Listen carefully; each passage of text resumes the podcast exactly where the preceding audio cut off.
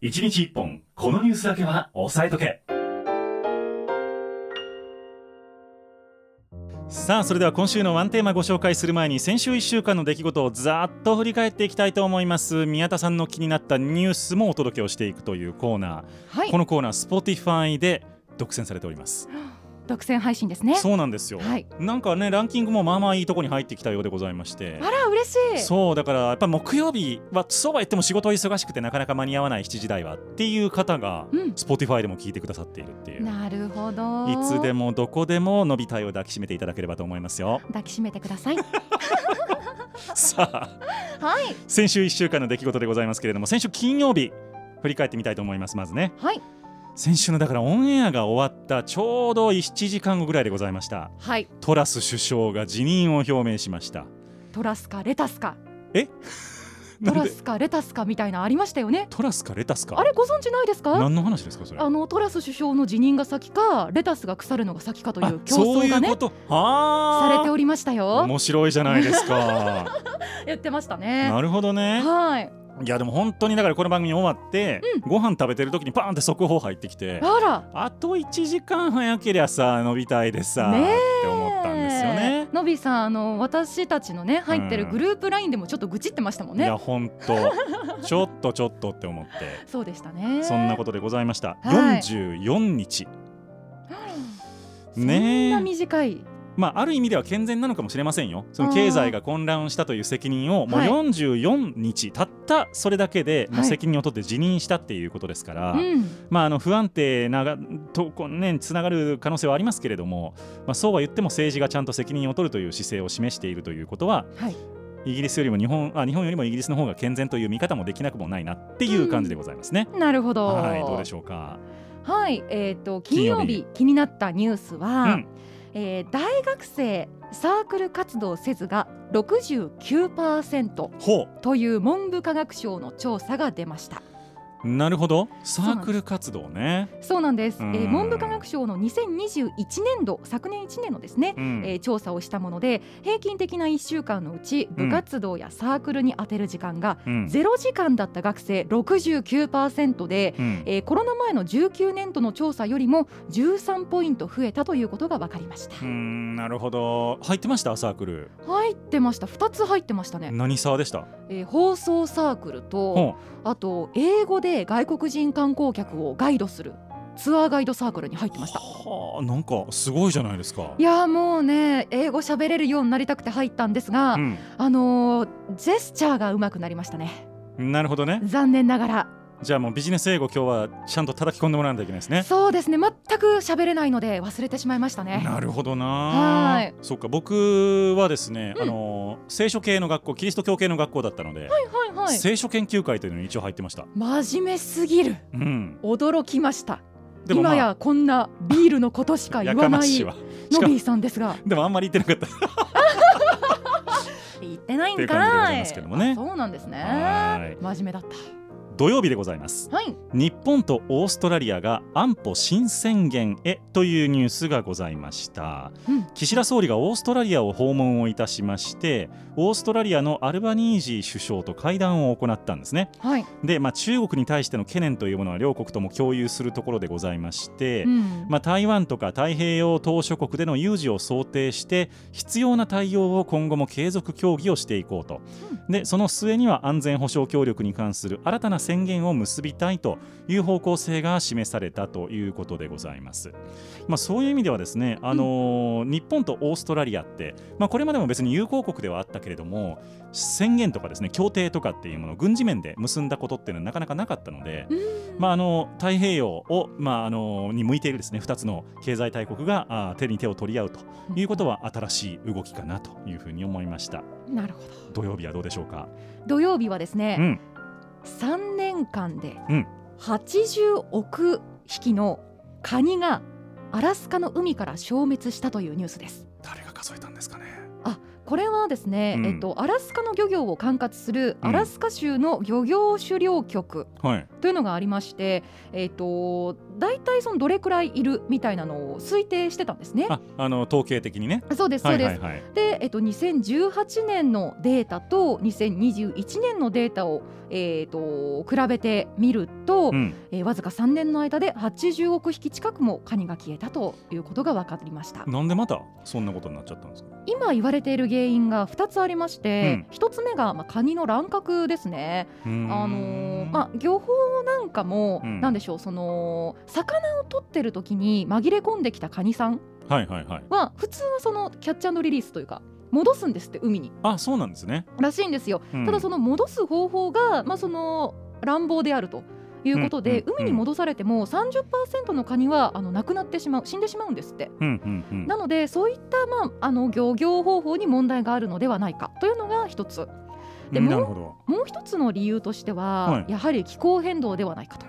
いうことであはあのカニって冷たい気温の冷たい水温の水でないとなるほどね生きられないらしくてその水温が上がったことによって、うんそのカニしか生息できない冷たい海の領域があったらしいんですよ、うんうんうんコールドプールって呼ばれてるらしいんですけうど、んそこがなくなってしまってカニの捕食者がどんどんその地域に入ってきていると。あそっか守ってたんですねカニをねそのそう冷でたすいそう水でですね冷たい水の中で誰も侵入できなかったのがなるほどなどんどん捕食者が来たということで減ったのではないかと言われています。なるほどなるほどはい、まあだからそうやって地球温暖化が実際にまあ我々のその食料となるまあ生き物にも影響をしてきていると、そうですまあね。由々しき問題ですねそういう意味ではねかなり数字としてのインパクト大きいですよね。はいはい。さあ、えー日曜日23日でございますけれども、えー中国の指導部ですね、えー、シー・ジンピン総書記が3期目確定ということになりました。でえーまあ、中国の共産党大会が、えっと22日ですかねに閉幕をいたしまして、はいえー党のトップが引き続きシー・ジンピン総書記で、えーということであの決まったと続投が決まったということになりましたうんで、えー新しい体制でですねビデオ見ましたいや見てないです。あのまあ、前の首相とか前の総書記とかがですね退席をさせられたりとか、胡錦え胡錦涛さんとかがねあら、はそうだから最高指導部にはい要はその習,、習近平さんですね、いはい。えー主席の、あのー側近というか、うんあの味方ばっかりになったということでございまして。それはひ果たして健全な形なのだろうかという気がしますね。まあ、中国政府としては、まああのーそれは健全な形だというふうにあ当然ながら言っているわけですけれどーなるほもど。ただですねそのシー・ジンピンさんはですねはい。台湾の独立に関してはあの認めないとうんいうことを明確にちょっと打ち出してきておりまして、はい。で任期5年じゃないですかうんうんうんっ。て考えると台湾有事が今後5年間で起こる可能性が非常に高いとえいうこともちょっとアメリカとしては日本としても警戒をしているともちろん台湾も。うん。ということでちょっとですねうんうんうん中。国が今、えー、きな臭くなってきているとうんいうことが言えるようです。なるほど。はい、さあ日曜日どうだったでしょうか。はい。日曜日気になったニュースは、うんラッコの国内の飼育数がわずか3頭で、えしかもこの今いる3頭でうん最後になってしまうかもというニュースです。あそうですかそうなんです。だっていましたよね神戸の水族館にいやそうなんですあのピークの時には飼育数が120頭を超えていたとされるんですけれども、えーっとその神戸のね水族館にいたラッコうんもあの今年の、えー5月10日にあの老衰で亡くなっていてそうだったんだそうなんですよあのそうなんですだからもともとそのいっぱい飼育していた時期に飼っていたラッコさんがどんどん今老衰で亡くなってしまっている状況なでるほして、どかつあのワシントン条約で、うんうんあの国際取引がラッコは禁止されたんですって、へえなのでその輸入がまあできなくなったというのと、はいあとラッコは健康管理が難しいのでなかなかその増やそうみたいなのもできないんですっあて繁殖が難しいんだそうなんですよ。なるほどねというのがあって今いる3頭でもしかしたら最後になってしまう恐れがあるということなので、うんラッコ見たいという方は今のうちに見ておいていただけるといいかもしれないですそっね。かはい僕もでも小さい時ねあの神戸の須磨の水族館に行ってはいはい見はいましたけどね、何回もねえ私もそんな少なくなっているイメージはなかったですね。ね、まあでも確かにそれ以来見てないなと思いました。まあ、ただ、うん日本からラッコがいなくなるわけではなくて、うんまあ、北海道で野生のラッコ20頭ほどの生息が確認されているようですのおで、なるほど。そうです水族館では見られないけどというとこうろんでなるすほどね。ね。はい、週明けの月曜日でございます、えー中国の GDP これ発表が延期されていたんですけれども、はい、えー発表されましたなこれはあの党大会が終わったからということだと思いますけれどあもら、えー、と物価の変動を調整した実質で、えー、3.9%の増加ということになりましたう、ん、で、えーまあ、前の期はですね0.4%増というところでございましたのでかなり、えー持ち直したというところではあるんですけれども、今年の年間成長率の政府目標って5.5%だったんですね。でこの達成がちょっともう難しいとおー。いうことが今の時点で分かったということになります。うんなるほど。というわけで、まあ、そのおーシー・ジンピン3期目ですよねが始まったところでこの GDP の減速ぶり、まあ、今年の目標達成が難しいということが明らかになったということで、まあ、国内向けにこれからどういうふうに経済回復をアピールしていくのかあとゼロコロナどうすんの問題っうんていうのも引き続き議論が続いていきそうですな。るほど。は月曜日どうだったでしょうか。月曜日は、うんえー、と教員の学校の先生の話題です、うん20代の教員に心の病が増加していて、うんえー、と2020年度までの5年間で精神疾患で休んだ20代教員のうん在職者に占める割合がうん1.5倍になったというニュースです。ずいぶんですね。ずいぶんですうーんねこれはあのベテランの教師がう今ん大量に退職をしているんですって、うんうんうんあの定年退職の時期でうんでそれによって若手の仕事量が増えているプラスベテランがこういなくなってしまったことによってうん相談機会も少なくなっている、うんということが影響しているのではないかと言われていまうす。んうんこれはでも教員の現場だけなんですかね。どうなんでしょあどうなんですかねう。宮田さんの見てる限り限りで周りでこう増えたりしてます若い人たちの。私の周りだと、まあ、実感としてはないですねそんなにこううん心をちょっとこう病んでしまってみたいなのはないんですけども、うんこの間私あの小学校の先生をしている友達とほう会ってきたんですけど、ほまあ、子どもの教育をするのはまあ楽しいと、ううんただやっぱりその親御さんのうん。なかなかコミュニケーションが難しいところがあるようでしたね。なるほどね。なんというかその昔の先生ってうんとっても偉い人みたいなそうですよね。イメージがありましたけれども、まあ、今は結構なんでしょうねちょっとこうまあそんなに偉いという感じでもないというかう、んまあ、親しみやすいイメージの方が先行しているかなと思うのでうんそれもあってなかなかこう理不尽なことを言われることも多いとうん言ってましたね。まあその先生がサービス業みたいな位置づけにちょっとなりつつあるのがね。そうですね若干僕も気がかりだなと思いますし、あのうんまあ子供が行ってる学校の先生なんかの対応を見てても、はいそんな丁寧にせんでええのになってちょっと思ってしまうところは節々にあったりはします。そうなんですかうーんだから、まあ、まあかといって世の中の流れなんでしょうけどね。うーうーんん難しいな、まあ、その辺もだから、あのー距離感が難しいっていうところがねはい精神的な負担になってたりするかもしれませんが、そううですねーんちょっと重要な問題ですよね先生がそうですよそうなってしまってるっていうのはね。なんというかこういう情報が出れば出るほど、うんあじゃあ先生になりたいなって思う人の目を摘んでしまうかもしれないですからそうですよね、そこも含めて先生の、まあ、待遇改善っていうんですかね、うん大事な問題だなと思いましたはい。さあ火曜日でございます。宮田さん、汚い爆弾ってご存知ですか。何ですかそれはまあ爆弾はそんな綺麗なもんではないかもしれないんですけれども。はいその中でも特に汚い爆弾と呼ばれるものがありまして、うん英語で言うたらダーティーボムなんですけど、ほうほうこれですねあの原子あ核爆弾ではなくてほうあ違うんですねあのー放射性物質を搭載はしているんだけどもう核反応を起こす目的ではなくんん爆薬でその放射性物質をまき散らすための爆弾っていうのがあるんですよはあだからその放射能汚染をするためにそういうことその地域をねあー核反応はしないけれどもそう放射能で汚染されてしまうそうひどいだから威力としては普通の爆弾と同じぐらいなんだけれどもあーその後の影響が長く残るということで汚い爆弾というふうに呼ばれてるんですがいやいやひどいひどいそうこれねロシアがあのウクライナがですねいロシアに対してこの汚い爆弾を使う恐れがあるみたいなことをいろんなところにこう吹聴して回ってるっていうことが今報道で言われていましてう。ーんでまあ、そのロシアが万一これね本当にまあウクライナが撃つとは思えないんですけれども、はい自作自演でウクライナに撃たれたロシアの土地が汚されたみたいなことになるとうんロシアが核で反撃をするみたいなことが正当化される可能性が出てきていて、え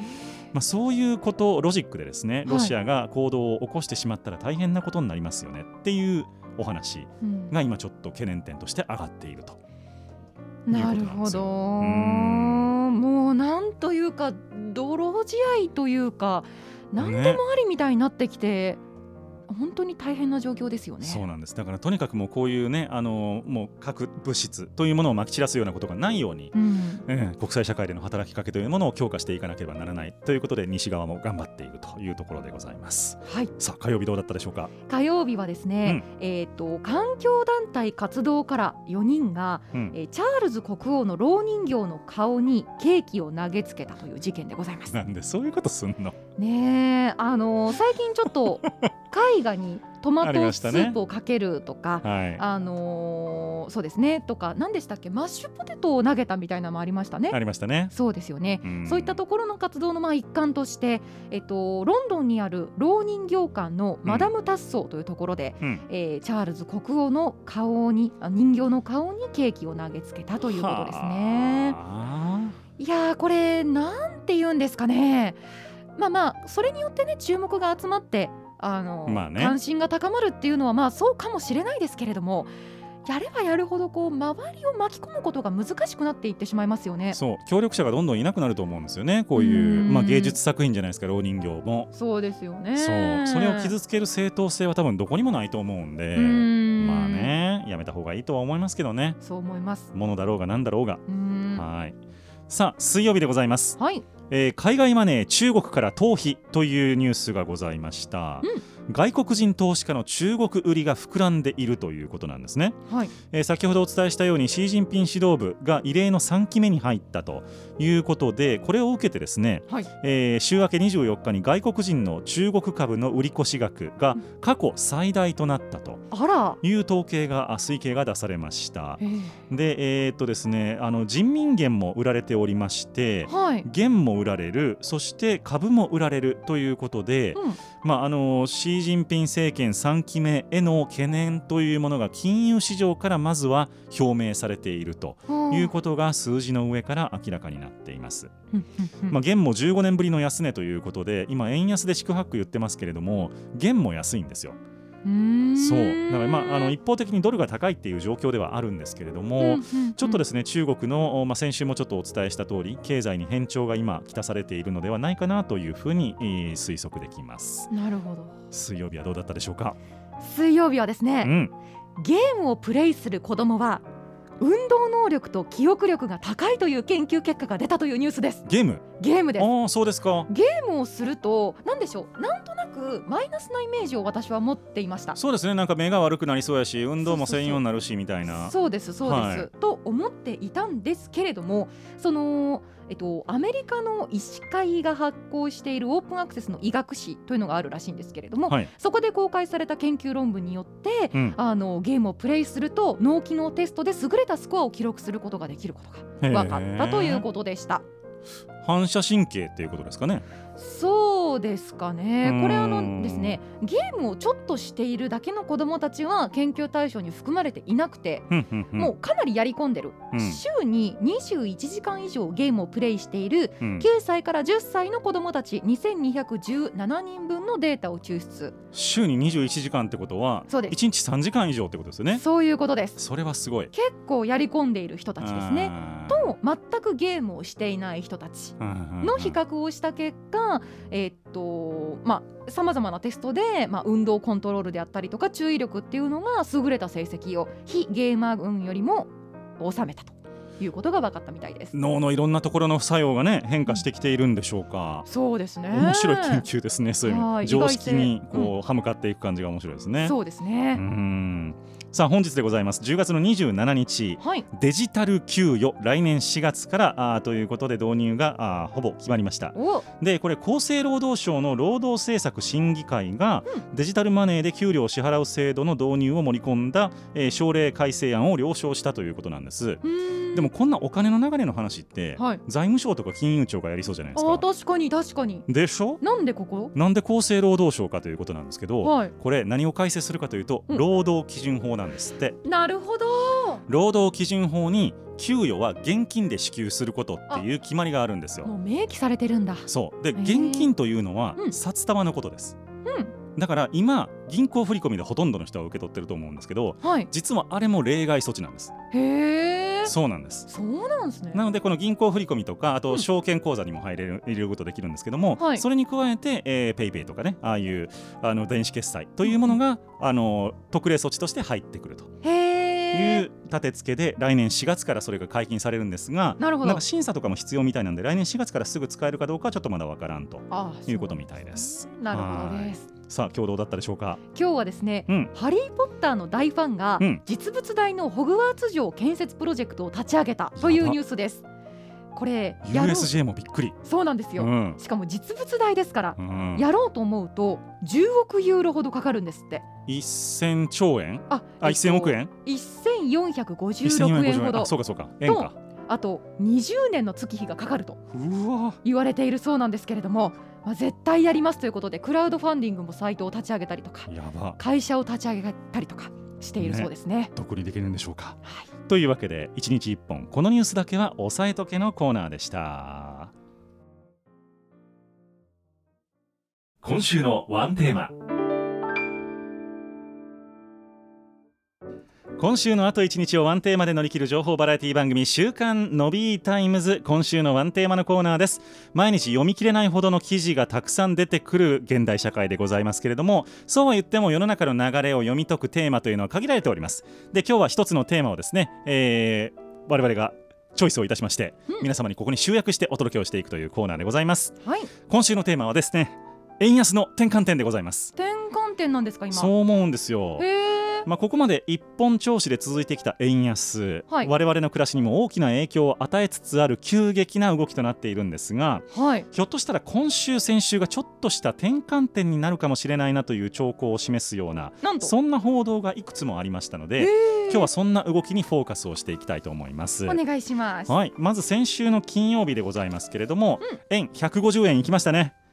あ、行ったんですかい。きましたよ大丈夫ですかやばい、全然キャッチアップできて ないお。願いしますよそうなんですね。そうでです32年、日経新聞取ってるんでしょえーすいません、ちょ最近読めてません。 お願いしますよ。そう、円が150円台、32年ぶりということになりましたへ。えまあ、当然ながらこの分ですね、えー32年前というのは1990年でございます。あら。この頃はまだまだバブルのなこ残りががありまして、はいはい。そういう意味で、ではあの、げえー、と給料も上がっていたし、うんうんうんうん、えーまあ、我々一般庶民もですねある程度こう生活に余裕があったうん、株価もまあそれなりだったっていう状況だったわけなんですけれども、はまい。あ、そこから32年経ちまして、うんうん経済力もどじょ徐々にこう、ね、削られてきているような状況はい。で原油って今大体90ドルぐらいなんですけれども、うんうんうん32年前って大体30ドルぐらいだったんですね。あら、三倍ですか。そう原油3倍になってるんですよ。ええっていうことを考えると、うん今ですね日本はかなりいい同じ150円でも全く違う状況にいるとへいえ。うことなんですね。うんまあ、ちょっと苦しいですよということなんですけれども、うん。まあ、これを受けてですね当然ながら政府日銀は黙っておりません、うんえー金曜日の夜、まあ、深夜でございましたねはい。ちょうど先週村野さんもちょっと言ってましたけども、うん長官の締め切り直前ぐらいですはい。午前1時ぐらいにですね、うんえー政府日銀が円買い介入を行いましたうん。で151円ぐらいで推移してたんですけども、はい144円台まで急激な円円高とあら。いうことになりましてですね、一体どれだけ買ったんだ。そうなんですよ、うんでこれまああのー大体ねドル円ってすごい取引量が多いので、うんうんどこの銀行でも大体同じようなレートを提示するんですよはいはい。だからほそれぐらいこう価格に差がないんですけれども、うんうんこの時に限っては一番円高のところで144円ぐらい、うんうんでもちょっとお平均的な銀行とかだと145円台の後半とか6円台で提示してたりしたんですねへーだから銀行によって提示する価格が全然違うっていう状況がほら珍しく現れましてへえというぐらいはい激しい動きになりました、すごい、で、まあ、今回の介入はですね、まあ、この時間帯にやるかっていう感じではあったんですけれども、うん実はですね、えー海外ウォール・ストリート・ジャーナルの方でですねはい報道が出まして、うん次のアメリカの金融政策決定あ次の次かうんうん12月のアメリカの金融政策決定会合ではい利上げ幅の縮小が議論されるかもみたいな記事が出たんですよ。